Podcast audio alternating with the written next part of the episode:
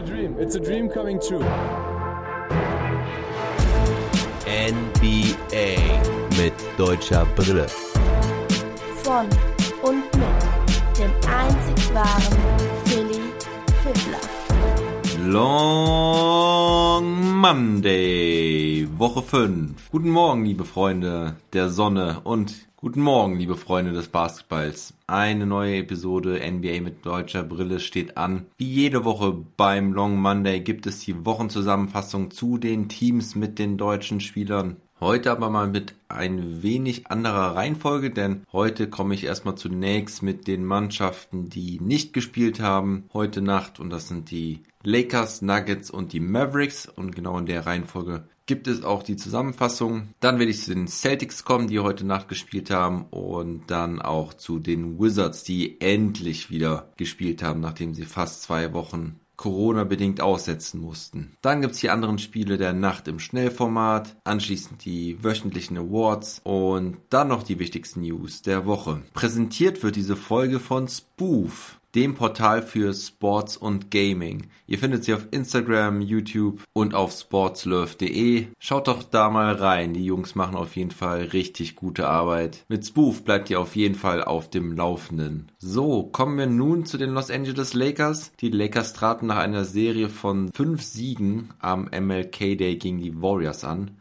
Bei dem Spiel sah es auch sehr lange danach aus, als würden die Lakers auch dieses Spiel wieder locker gewinnen, aber die Warriors machten ihrem Namen alle Ehre und kämpften sich immer wieder ran. Am Ende konnten die Warriors sogar in Führung gehen, denn die Lakers spielten unkonzentriert, erlaubten sich vor allem dumme Turnover. Da bleiben nicht nur die Schrittfehler von LeBron James im Kopf, sondern leider auch ein Einwurf von LeBron auf Schröder, bei dem beide zulässig agierten und so Kelly Oubre Jr. die Hand dazwischen bekam und den Ballbesitz für die Warriors erzwang. Am Ende war dann auch Curry zur Stelle, trifft einen seiner fancy Dreier und so verloren die Lakers dieses Spiel 113 zu 115. Schröder hatte indes wahrscheinlich sein bestes Spiel für die Lakers. Er hatte 25 Punkte, 5 Rebounds, 3 Assists, 2 Steals, traf 8 aus 15 aus dem Feld, 8 seiner 9 Freiwürfe Dabei hatte er sogar wie der Rest des Teams stark abgebaut zum Ende des Spiels. Schröder startete nämlich extrem dominant.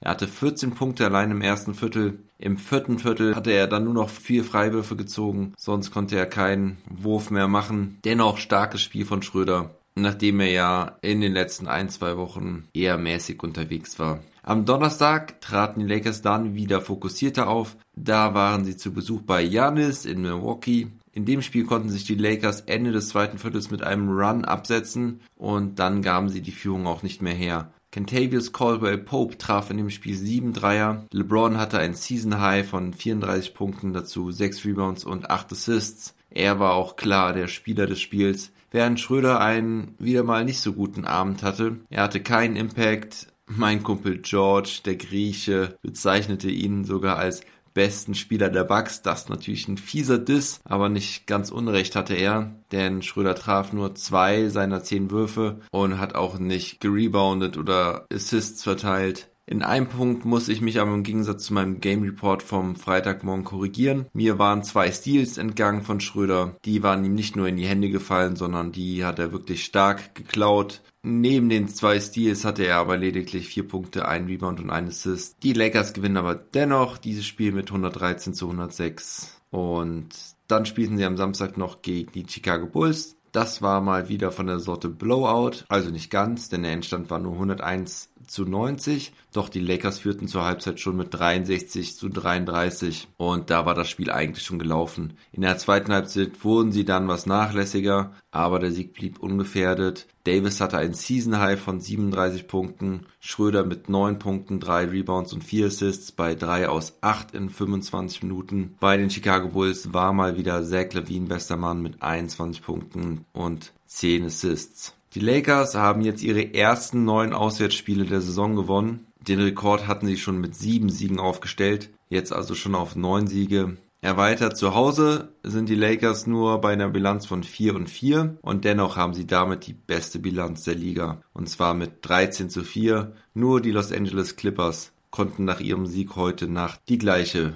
Bilanz aufweisen. Heute Nacht, also in der Nacht von Montag auf Dienstag, spielen die Lakers dann gegen die Cleveland Cavaliers. Wenn ihr mehr zu den Lakers und Schröder hören wollt, solltet ihr auf jeden Fall noch in den Trash Talk Table vom vergangenen Samstag reinhören. Da mache ich mit meinem Experten Benjamin Major Myron einen kleinen Deep Dive das war definitiv interessant. Auch wenn ihr euch nicht nur für die Lakers interessiert. Kommen wir dann zu den Denver Nuggets. Die Nuggets haben gerade eine sehr erfolgreiche Woche hinter sich gebracht. Sie gewannen alle ihre drei Spiele. Am Dienstag war das noch recht einfach. Da gewannen sie gegen die OKC Thunder mit 119 zu 101. Jokic war mal wieder bester Mann mit 27 Punkten, 12 Rebounds und 6 Assists. Und auch Isaiah Hartenstein hatte richtig gute Minuten. Er hatte 5 Punkte, 7 Rebounds und 1 Steal. Das Ganze in knapp 13 Minuten. Außerdem traf er alle seine drei Freiwürfe und hatte ein starkes Plus-Minus-Rating von plus 17. Die Bank der Nuggets hatte sie nämlich auf die Siegerstraße gebracht, nachdem die Thunder im ersten Viertel noch die bessere Mannschaft war. Also Hartenstein mit seinen Bankkumpanen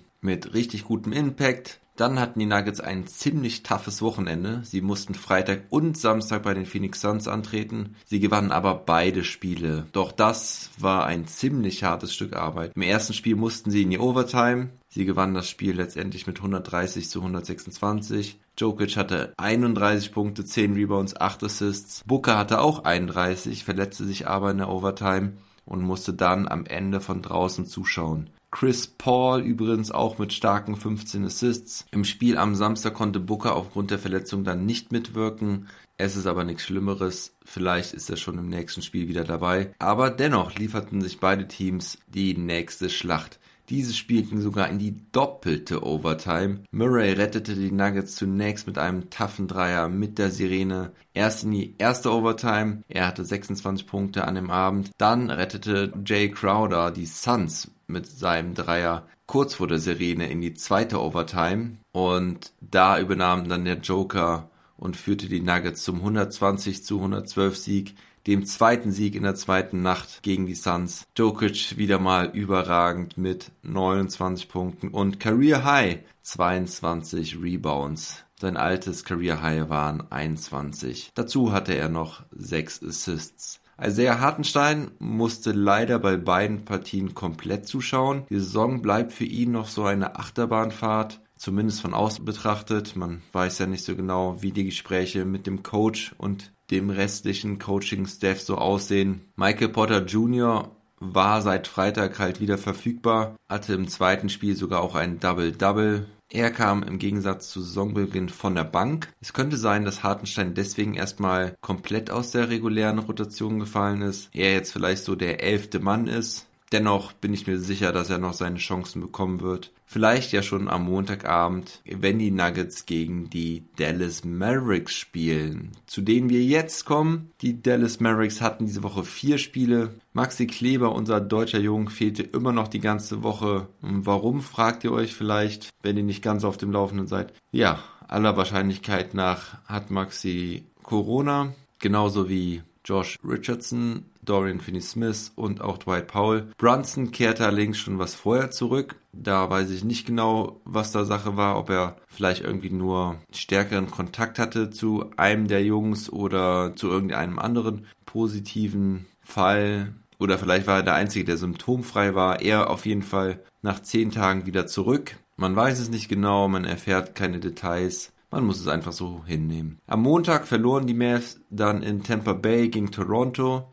Endstand war 93 zu 116. Christoph Porzingis war der bester Mann mit 23 Punkten und 9 Rebounds. Das war schon die dritte Niederlage in Folge. Das gab es die ganze letzte Saison nicht. Erfreulicherweise folgte dann ein Sieg in Indiana, wo Christaps ebenso bester Mann war. An dem Abend hatte er 27 Punkte und 13 Rebounds, also richtig stark. Und er führte die Mavs zum 124 zu 112 Sieg. Nach dem Spiel gab es da was ganz Cooles. Es wurde der erste Defensive Player of the Game ausgezeichnet und dafür gab es den Defensive Player of the Game Belt, also ein Gürtel das ist eine extrem coole Idee, die sich, glaube ich, das Trainerteam ausgedacht hat bei den Mavericks. Also, das ist ein Gürtel in der Art von einem Boxer oder Wrestling-Titelgürtel. Er ist weiß, mit Nietenknöpfen bestückt. Dann sind die verschiedenen Mavs-Logos da in blau, silber, glänzenden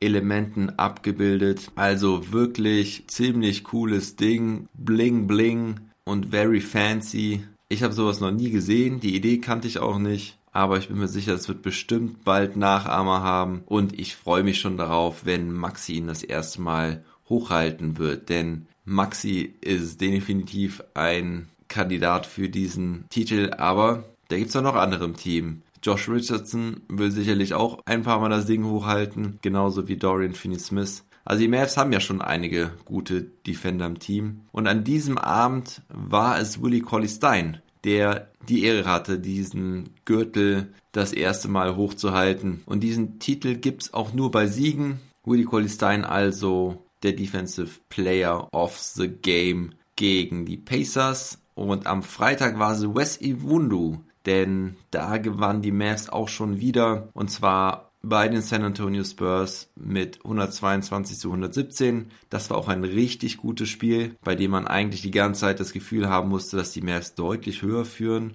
weil wirklich ganz, ganz viel klappte. Doch die Spurs waren auch richtig gut, trafen über 40 Prozent ihrer Dreier und blieben immer dran und konnten so kurz vor Schluss sogar auf zwei Punkte rankommen. Am Ende machte Jalen Brunson aber den entscheidenden Dreier aus der Ecke, nachdem Luca zum Korb gezogen war und ihm perfekt rausgespielt hatte. Luca sowieso wieder mit überragender Deadline gegen einer seiner Lieblingsgegner, also gegen die Spurs, ist er eigentlich immer richtig gut. Hat ja auch sein Career High gegen die Spurs. An dem Abend hatte er 36 Punkte, 9 Rebounds und 11 Assists, also nur knapp am Triple-Double vorbeigeschraubt. Nach den drei Auswärtsspielen ging es dann wieder nach Hause für das nächste Texas Derby, das nur einen Tag später, diesmal ging es gegen die Houston Rockets, doch da schien dann die Luft etwas raus zu sein. Die Mavs spielten ziemlich energielos und verloren 108 zu 133. Cousins da mit richtig starkem Spiel. Er hatte 28 Punkte und 17 Rebounds. Ich glaube, das ist mit Abstand sein bestes Spiel gewesen bislang. Gordon hatte 33 Punkte und bei den Mavs war Luca Topscorer mit 26 Punkten. Dazu hatte er 5 Rebounds und 8 Assists. Die Mavs trafen nur 5 Dreier bei 20 Versuchen.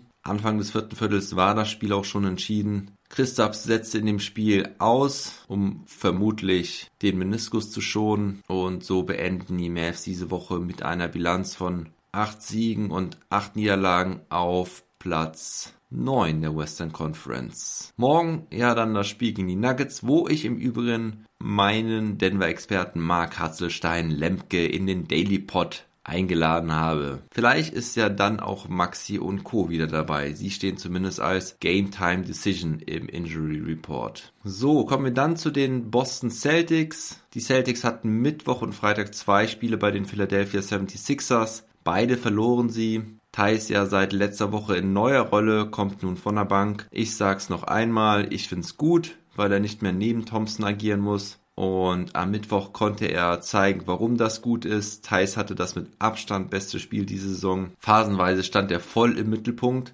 Im zweiten Viertel war er gemeinsam mit Kemba offensiv am Dominieren, muss man schon sagen. Beide hatten elf Punkte in dem Viertel. Die beiden haben sehr viel im Pick and Roll oder im Pick and Pop agiert. Im vierten Viertel hatte Thais dann auch nochmal sechs Punkte und dabei konnte er auch defensiv richtig gut gegen Joel Embiid mithalten. Da hatte er gegen Howard schon mehr Probleme in der ersten Halbzeit. Am Ende hatte Thais dann einen Stil und sogar auch einen Blocking Embiid. Nach dem Stil war er sogar nach vorne gerannt und hat dann direkt noch einen Alley-Oop Play verwandeln können. Das war eine richtig starke Passage. Das werde ich auch zur späteren Stunde hier in dem Pod auch noch erwähnen. Ihr könnt euch sicherlich schon denken, wann das kommt. Aber das war wirklich eine richtig nice Nummer. Der Ball ist dann sogar in der Crunch-Time nicht mehr zu Embiid gegangen, weil Tyson so gut verteidigt hat. Doch die Sixers schaffen es dann als Team, das Ding nach Hause zu bringen. Embiid insgesamt dennoch wieder mit absolut dominanter Vorstellung. Er mit 42 Punkten und 10 Rebounds. Die Sixers gewinnen das Spiel mit 117 zu 109. Daniel Theiss aber in diesem Spiel mit Season High 23 Punkten. Seine bislang beste Punktausbeute. Vorher waren das gerade mal 15 Punkte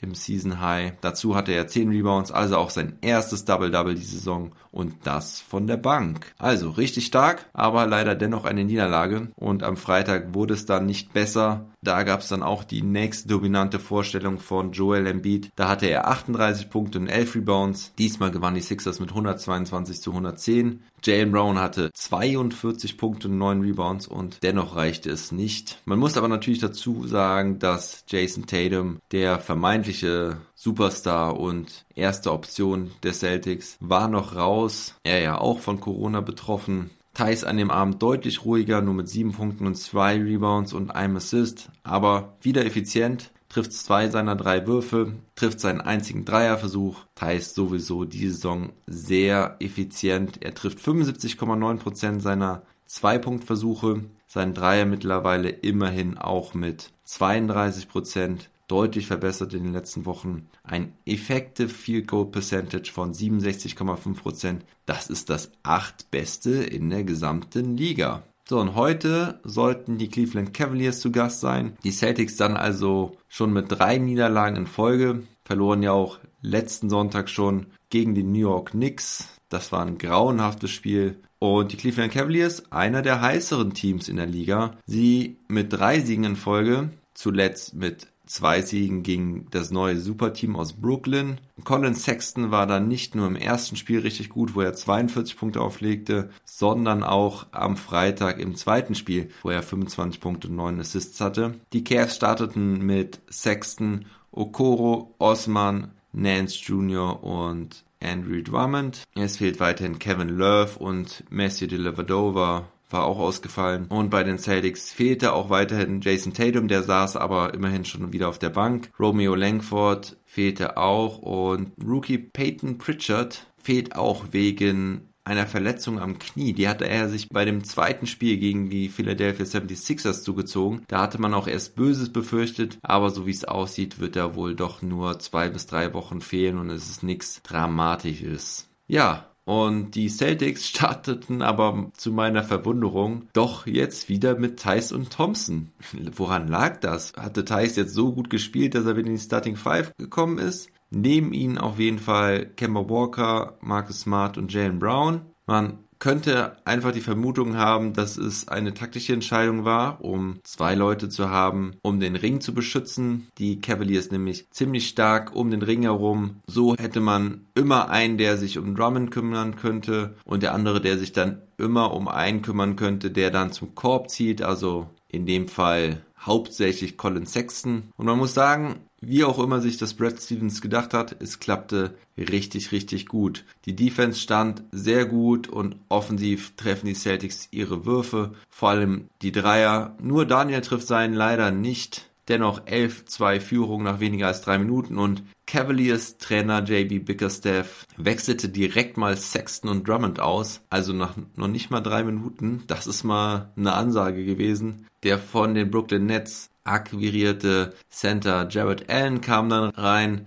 Der wurde von Daniel Theiss erstmal mit einem schönen Block begrüßt. Das sah eigentlich nach einem einfachen Korb aus, aber Theiss kommt dann noch angerauscht und blockt das Ding weg. Genau die Energie, die die Celtics generell auch als Team heute versprühen. Sehr konzentrierte Defense. Sie lassen sehr, sehr wenig zu und Vorne regelt Jalen Brown. Er hat schnell wieder neun Punkte. Thompson geht dann nach acht Minuten raus. Thais bleibt aber und Robert Williams kommt. Das heißt, Thais spielt weiter den Vierer neben einem weiteren Big Man. Die Cavs hingegen spielen auch mit zwei Bigs, aber mit zwei richtigen Bigs. Und zwar mit Drummond und Allen gleichzeitig. Also die Cavs ziehen es echt durch wieder mit ihren Big Man. Wie schon letzte Saison mit Thompson und Drummond. Die Cavaliers treffen da in der Passage zwar weiter schlecht, aber die Celtics können nun keinen Rebound holen. Sie wirken da irgendwie ganz schön hilflos und chancenlos gegen Drummond und Allen. Trotzdem ist es eine klare Angelegenheit. Es steht 38 zu 21 nach dem ersten Viertel. Im zweiten Viertel geht's ähnlich weiter. Die Bank macht einen guten Job.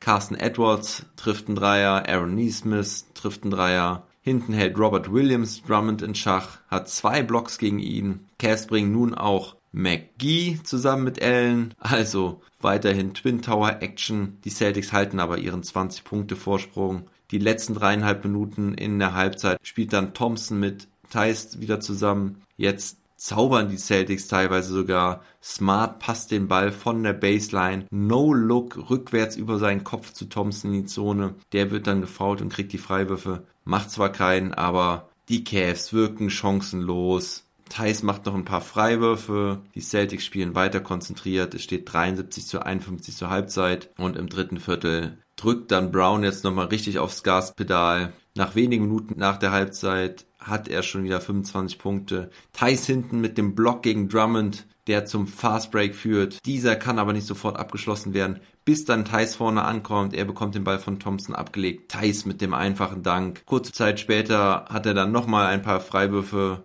nach einem Fast Break. Damit haben die Celtics schon sage und schreibe 41 Punkte mehr als die Cavs. Thais darf dann runtergehen mit 17 Punkten und 6 Rebounds. Sollte auch nicht wiederkommen, denn das Ding ist schon durch. Es steht 114 zu 78 nach dem dritten Viertel. In diesem dritten Viertel treffen die Celtics überragende 63,6 Prozent ihrer Würfe. Und so bringt die zweite bis dritte Garde das Spiel nach Hause. Am Ende steht es 141 zu 103. Jalen Brown, natürlich Spieler des Spiels. Und jetzt passt auf, Leute. Er hatte 33 Punkte in 19 Minuten. Also 19 Minuten, das sieht man wirklich sehr selten, auch wenn es so ein Blowout ist. Und er hat damit die meisten Punkte in der Shot Clock Ära bei unter 20 Minuten Spielzeit. Also noch nie hatte ein Spieler mit weniger als 20 Minuten so viele Punkte wie Jalen Brown. Richtig dominante Vorstellung wieder von ihm. Seine Deadline heute Abend 33 Punkte, 3 Rebounds, 1 Assist, 2 Steals, trifft 13 seiner 20 Würfe, 3 von 4 Dreiern und alle seine 4 Freiwürfe. Ein Plus-Minus-Rating von plus 31. Also richtig überragend. Kemba Walker hatte auch sein bislang bestes Spiel. Er hatte 21 Punkte, 5 Rebounds, 4 Assists, 3 Steals trifft 7 aus 12 und 3 von 5 Dreiern, auch alle seine 4 Freiwürfe. Carsten Edwards war von der Bank noch richtig gut, 18 Punkte und 5 Rebounds. Und Daniel Theiss, ja, wie eben schon gesagt, 17 Punkte, 6 Rebounds. Dazu hat er noch einen Assist, 2 Steals, 2 Blocks, trifft 4 seiner 6 Würfe, verwirft lediglich 2 Dreier, trifft alle seine 8 Freiwürfe. Das ist richtig stark. Und werfen wir noch einen Blick auf die anderen Center. Tristan Thompson hatte zwar nur 5 Punkte, dafür starke 12 Rebounds. Und Robert Williams mit 9 Punkten, 6 Rebounds und 3 Blocks. Und das in 14 Minuten. Also auch wieder sehr aktiv von der Bank. Am Ende bekam sogar Taco Fall nach 8 Minuten zu spielen. Er konnte sich auch wieder mal mit 2 Blocks auszeichnen aber blieb punktlos und hatte auch nur zwei Rebounds. Und auf Seiten der Cavaliers konnte heute niemand so wirklich überzeugen. Bester Mann eigentlich noch Jared Allen mit 12 Punkten und 7 Rebounds von der Bank. Colin Sexton hatte 13 Punkte, aber auch 6 Turnover und nur 2 Assists. Also die Cavaliers kamen nicht klar mit dieser richtig guten Defense der Celtics und dann trafen die Celtics halt in der Offense auch noch richtig hochprozentig. Sie hatten 55,9% ihrer Würfe reingemacht, 50% Dreierquote, 85,2% Freiwürfe und spielten halt sehr souverän und ballsicher. Am Ende hatten sie relativ viele Turnover noch, irgendwie mit 15 oder sowas. Aber das ist hauptsächlich der Garbage Time zuzurechnen. Denn ich möchte euch eine andere Zahl nennen. Als noch vier Minuten zu spielen waren im dritten Viertel, war das Turnover-Verhältnis 3 zu 15. Also die Celtics nur mit drei Turnovern nach Mitte des dritten Viertels und die Celtics da schon bei 15. Also guter Win für die Celtics. Ich bin gespannt, wie die Rotation und die Aufstellung jetzt aussehen wird, wenn Tatum wieder zurückkehrt. Er saß halt wieder auf der Bank, konnte schon wieder zuschauen. Bin gespannt, ob dann Thais wieder aus der ersten fünf rausfliegt. Ich könnte es mir gut vorstellen. Dennoch muss man sagen, war es erfreulich, dass es irgendwie doch mit Thompson und Thais klappt. Ich sehe es immer noch nicht ideal, aber es kann auch funktionieren. Wahrscheinlich Einfach, wenn man einen guten Spielmacher wie Kemba Walker mit dabei hat. Heute Nacht spielen die Celtics dann schon wieder und zwar gegen die Chicago Bulls. Kommen wir jetzt zu den Washington Wizards. Ja, zu den Wizards muss man diese Woche eigentlich nicht viel sagen. Alle Spiele diese Woche wurden abgesagt. Insgesamt wurden nun sechs Spiele hintereinander abgesagt. Es gab sechs positive Corona-Fälle bei Spielern der Wizards, also auch kein Personal, Trainer, Stab oder sonst was. Es waren wirklich sechs Spieler. Also nicht viel los bei den Wizards, aber das Front Office der Wizards war nicht untätig. Sie verpflichteten zwei Big Men und damit Konkurrenz für Mo Wagner Thomas Bryan fällt ja mit einem Kreuzbandriss die ganze Saison aus und daher besorgten sie sich Ersatz. Alex Len, ich hatte berichtet, wurde erst vor ein paar Tagen bei den Toronto Raptors entlassen und wurde nun von den Wizards aufgenommen. Dazu kam noch Jordan Bell als Free Agent. Er hat einen 10-Tages-Vertrag unterschrieben. Dafür haben die Wizards dann den netten Anchase Pasekniks entlassen. Der war ja letztes Jahr zum Team dazugestoßen. Das Engagement wurde jetzt aber beendet. Heute sollte dann endlich wieder das erste Spiel für die Wizards sein und das in San Antonio bei den Spurs. Und die Zeichen sollten nicht die besten sein für die Wizards, denn die Wizards sind das Team mit der längsten Negativserie auswärts bei einem bestimmten Kontrahenten. Also die Wizards haben 20 Mal hintereinander in San Antonio verloren. Eine solche schlechte Negativserie in einem Auswärtsstandort, würde ich mal so sagen, gibt es sonst nicht in der Liga. Die zweit schlechteste Serie war, glaube ich, die Cavaliers bei den Heat. Naja, und darüber hinaus hatten die Wizards immer noch nur einen eingeschränkten Kader zur Verfügung. Aber kommen wir erstmal zu den Spurs, die ja zuletzt mit der Niederlage gegen die Mavs am Freitag, wo sie aber wirklich gut gespielt hatten, muss man wirklich nochmal sagen. Sie stehen mit einer ausgeglichenen Bilanz auf Platz 10 der Western Conference, die Wizards auf Platz 14 mit drei Siegen und acht Niederlagen. Bei den Wizards starteten Westbrook, Robinson, Beal und Isaac Bonga. Dazu Robin Lopez auf Center. Also ein Small Ball Lineup mit im Prinzip vier Guards und nur einem Center. Bei den Wizards fehlten Corona bedingt und das sind dann wahrscheinlich auch die sechs positiven Corona-Fälle. Alles andere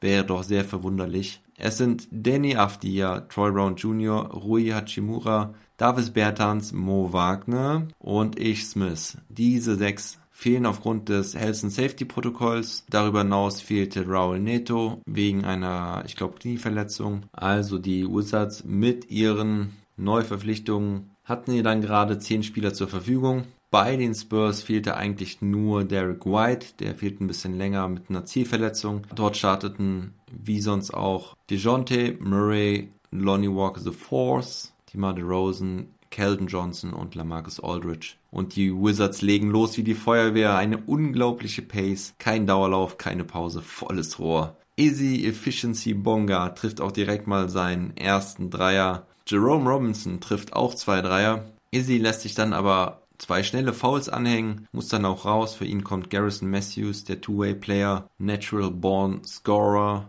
Ziemlich früh kommt dann auch Alex Land zu seinem ersten Einsatz, aber auch Rookie Cassius Winston. Und die Wizards spielen ein wirklich gutes erstes Viertel, können 26 zu 23 in Führung gehen. Im zweiten Viertel können die Wizards nun aber dreieinhalb Minuten nicht scoren. Alex Len bekommt wirklich viele Minuten. Er erlöst die Wizards dann auch mit einem Dreier. Den hat er sich in den letzten Jahren zugelegt. Doch die Spurs kommen besser ins Spiel, treffen vor allen Dingen die Dreier richtig gut. Zur Halbzeit führen die Spurs dann mit 48 zu 47. Im dritten Viertel zieht Bonga dann mal zum Korb gegen DeRozan. War wohl ein Offensivfoul, aber egal. Er macht den Layup rein, nachdem er DeRozan wegpusht. Auf der Gegenseite kriegt Bonga dann aber auch das Foul von DeRozan angehängt, wobei da DeRozan eigentlich auch in Bonga reinfliegt. Da ist er aber vorher gestolpert. Ich glaube, da hat dann mehr oder weniger ein Beinchen gestellt bekommen. Cassius Winston macht auf sich aufmerksam mit zwei Dreiern. Doch die Spurs übernehmen langsam dieses Spiel. Vor allen Dingen Paddy Mills geht jetzt richtig ab. Er macht elf Punkte in Folge für die Spurs. 85 zu 77 für die Spurs nach dem dritten Viertel. Und im vierten Viertel startet Bonga auch schon wieder.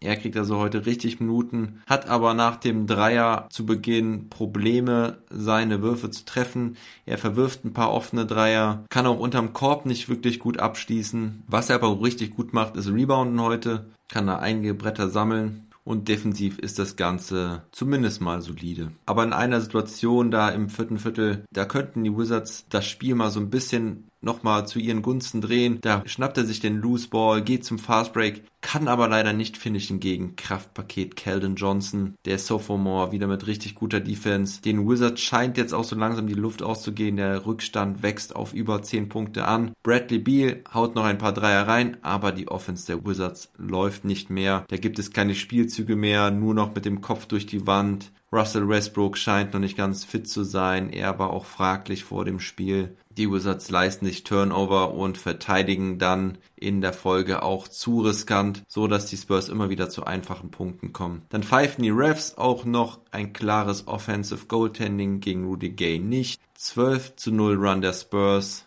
Paddy Mills mit dem Dagger drei Minuten vor Schluss. Er trifft noch einen Dreier aus der Ecke und das ist dann das 97 zu 116. Zum Schluss geht es 101 zu 121 aus und die Wizards müssen sich wieder mit einer Niederlage begnügen. Obwohl Bradley Beal, den ich jetzt glaube ich noch gar nicht genannt hatte, mal wieder ein standardmäßiges 30-Point-Game aufgelegt hatte. Bradley Beal mit 31 Punkten, 7 Rebounds, 4 Assists trifft 13 seiner 29 Würfe, 3 von 10 Dreierversuchen. Also nicht gerade sehr effizient, aber er war der Einzige, der überhaupt so richtig scoren wollte bei den Wizards. Jerome Robinson hatte noch 16 Punkte, 5 Rebounds und 4 Assists. Alles Season Highs, aber auch seine Quote überschaubar mit 6 aus 15. Der einzige, der sonst noch eine zweistellige Punktausbeute hatte, war Alex Len. Er mit 11 Punkten und 5 Rebounds. Und Isaac Bonga hatte sieben Punkte und sieben Rebounds sowie ein Assist, ein Steal und ein Block. Er trifft allerdings auch nur drei aus zehn. Nach dem erfolgreichen Dreier verwirft er noch drei weitere. Also das ist nicht wirklich easy efficiency. Schade, dass er die Chance nicht nutzen konnte heute, aber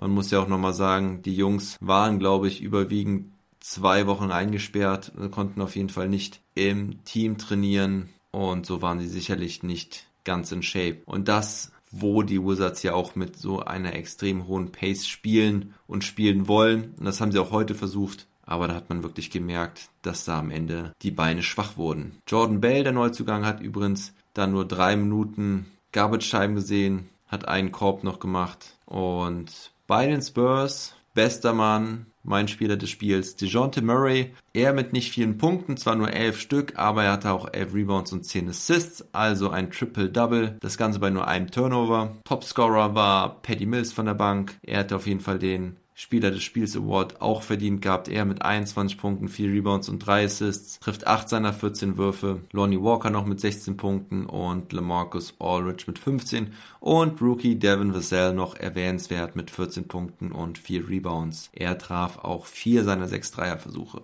Ja, wenn man nochmal auf die Stats der Teams guckt, fällt auf, dass die Spurs wieder sehr solide mit nur 8 Turnovern daherkommen. Außerdem sprechen die 57 Bankpunkte für eine gute Teamleistung, 20 zu 3 Fastbreak-Punkte sprechen für müde Beine der Wizards. Die Spurs treffen hochprozentig 50% aus dem Feld, 48,4% Dreierquote, 90,9% von der Freiwurflinie. Also die Spurs spielen auch wieder ein richtig gutes Ding, wie auch schon am Freitag gegen die Mays, aber der Gegner war heute ein einfacherer, deswegen gewinnen die Spurs. Am Dienstag spielen die Wizards dann gegen die Rockets, John Wall gegen Russell Westbrook. Das wird auf jeden Fall spannend. Kommen wir nun zu den übrigen Partien der Nacht. Die Toronto Raptors gewinnen bei den Indiana Pacers mit 107 zu 102. OG Anunobi war bester Scorer bei den Raptors. Er hatte 30 Punkte, 8 Rebounds und 5 Steals, trifft 4 seiner 6 Dreier.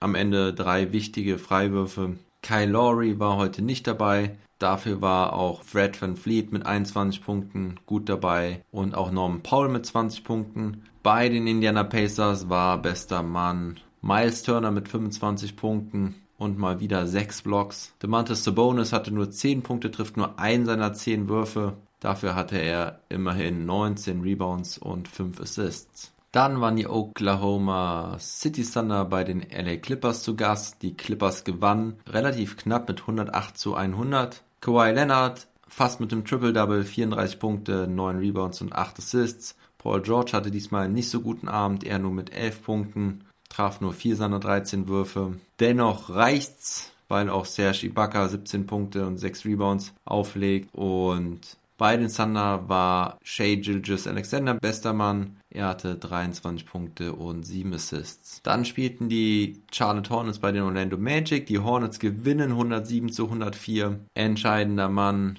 bei den Charlotte Hornets war der 30 Millionen Mann, Gordon Hayward, er hatte 39 Punkte, trifft den entscheidenden Layup 0,7 Sekunden vor Ende Er hatte außerdem noch neun Rebounds, trifft wieder sehr hochprozentig und auf Seiten der Orlando Magic hatte Nikola Vucevic mal wieder ein Double-Double, er mit 22 Punkten und 13 Rebounds. Dann empfingen die Milwaukee Bucks noch die Atlanta Hawks. Die Bucks gewinnen 129 zu 115. Janis Antetokounmpo auch fast mit Triple-Double, er 27 Punkte, 14 Rebounds und 8 Assists. Er bekam Unterstützung von Chris Middleton, der hatte 19 Punkte, 8 Rebounds und 7 Assists. Also auch richtig starke Nummern. Bobby Portis wieder mal mit starken 21 Punkten von der Bank und die Hawks spielten ohne Trey Young und ohne Clint Capella. Die hatten beide kleinere Wehwehchen. Die Andrew Hunter hatte 33 Punkte und John Collins 30 Punkte. Danilo Ganinari war übrigens auch wieder zurück. Ich weiß jetzt nicht, ob das sein erstes Spiel war, aber er heute von der Bank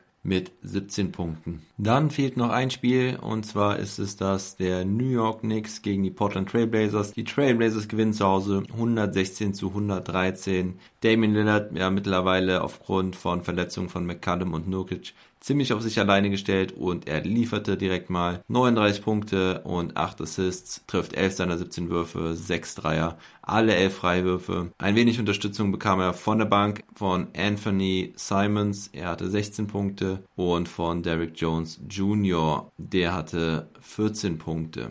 Auf Seiten der Knicks, Julius Randle wieder mit 25 Punkten, 7 Rebounds und 5 Assists, aber bester Scorer bei den Knicks, der Rookie Emmanuel Quickly hatte 31 Punkte und 4 Assists und das Ganze in gerade mal 24 Minuten. Er trifft 9 seiner 18 Würfe, 5 von 8 Dreiern, alle 8 Freiwürfe. Richtig stark der Junge, also der macht auf sich aufmerksam. Da steht Obi Toppin noch ganz schön im Schatten mit seinen 4 Punkten und 3 Rebounds. So, dann kommen wir jetzt zu den Awards der Woche. Das German Player of the Week habe ich euch eben ja schon angekündigt. Das war der Stil gegen Embiid und der folgende Alley-Pass von Daniel Theiss. Embiid sollte den Ball im Post angespielt bekommen. Theiss lauert drauf, rückt sich an Embiid vorbei, tippt den Ball weg. Embiid liegt auf dem Boden. Theiss leitet den Fastbreak ein und wird dann am Ende wunderschön per alley bedient. Das ist auf jeden Fall eine richtig gute Szene von Thais. Er hat sich selbst noch Konkurrenz gemacht heute Nacht mit dem schönen Block gegen Drummond, wo er dann am Ende auch den Fast Break mit dem Dank abschließen konnte. Aber der Eliup besiegt in diesem Fall den normalen Dank, weil es waren beides richtig gute Defensive Stops und gute Fast Break Action. Aber der Eliup bleibt mein Lieblingsplay in der NBA im Basketball. Und deswegen ist das für mich das German Player of the Week. Der German Player of the Week, ja, da war es im Prinzip wie letzte Woche. Es haben kaum welche gespielt. Kann eigentlich wieder nur Dennis oder Daniel sein denn Maxi und Mo haben gar nicht gespielt. Isaiah und Isaac hatten nur ein Spiel. Isaac hatte auch jetzt ein nicht so gutes Spiel und Isaiah fällt mit den lediglich 13 Minuten auch raus. Schröder hatte dieses richtig gute Spiel Anfang der Woche gegen die Warriors, welches aber trotzdem verloren ging. Thais verlor auch zwei Spiele gegen die Sixers, hatte aber dieses Bombenspiel dabei, von dem ich vorhin erzählt habe, mit 23 Punkten und 10 Rebounds. Und auch das heute war auf jeden Fall ziemlich gut. Beide waren übrigens diese Woche bei Shackton the Fool auch ganz, ganz oben mit dabei. Schröder mit diesem Flop, den ich auch beschrieben habe, das war wirklich ein Scheißding, Dennis. Aber naja, gut, wenn man so eine Entscheidung trifft und versucht, das Pause zu ziehen, muss man es halt manchmal auch durchziehen. Thais hatte auch eine Aktion mit Embiid, die einfach nur sehr lustig aussah, weil beide irgendwie gleichzeitig zu Boden gingen. Thais hatte da eine Hand von Embiid ins Gesicht bekommen, als der sich irgendwie fallen ließ und Thais fällt dann quasi synchron mit Embiid auf den Boden. Die beiden auf Platz 1 und 2 bei Shacked in the Fool diese Woche. Aber mein German Player of the Week ist Daniel Thais, denn er hatte wirklich zwei richtig gute Spiele und sieht immer mehr aus nach dem wertvollen Daniel Theiss, den wir überwiegend letzte Saison gesehen haben.